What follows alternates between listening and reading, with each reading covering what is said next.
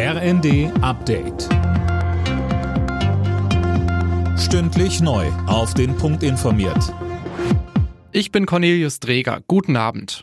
In Ulm hat ein bewaffneter Mann am Abend in einer Starbucks-Filiale mehrere Geiseln genommen. Nach rund anderthalb Stunden verließ er laut Polizei das Geschäft mit einer Geisel. Dabei sollen auf Seiten der Polizei auch Schüsse gefallen sein. Der Täter wurde festgenommen, die Geisel blieb unverletzt, heißt es. Die Hintergründe sind noch unklar. Israel muss mehr tun, um die Situation der palästinensischen Bevölkerung im Gazastreifen zu verbessern. Das hat der Internationale Gerichtshof gefordert. Den Haag verlangt aber nicht, dass der israelische Militäreinsatz sofort eingestellt wird. Einzelheiten dazu von Jana Klonikowski. Südafrika hatte das Verfahren angeschoben. Das Land wirft Israel vor, im Gazastreifen einen Völkermord zu begehen. Über diesen Vorwurf hat Den Haag noch nicht entschieden. Das könnte Jahre dauern.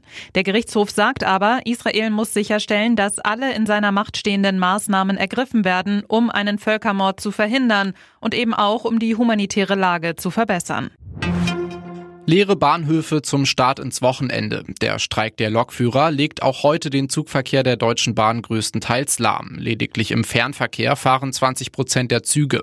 GDL-Chef Weselski will den Streik bis zum Ende durchziehen. Bahnsprecherin Anja Bröker kritisierte ihn als völlig unnötig. Wir möchten vernünftig reden und die Sprache der Lokführergewerkschaft lässt den Eindruck erwecken, dass es ihr mehr darum geht, zu provozieren, und zu spalten, anstelle von aufeinander zugehen. Wir sind zum Gespräch bereit und wir reichen die Hand.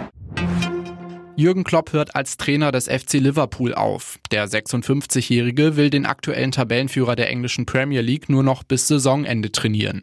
Seine Begründung, ihm geht die Energie aus. Klopp sagt aber auch, ich liebe diesen Verein.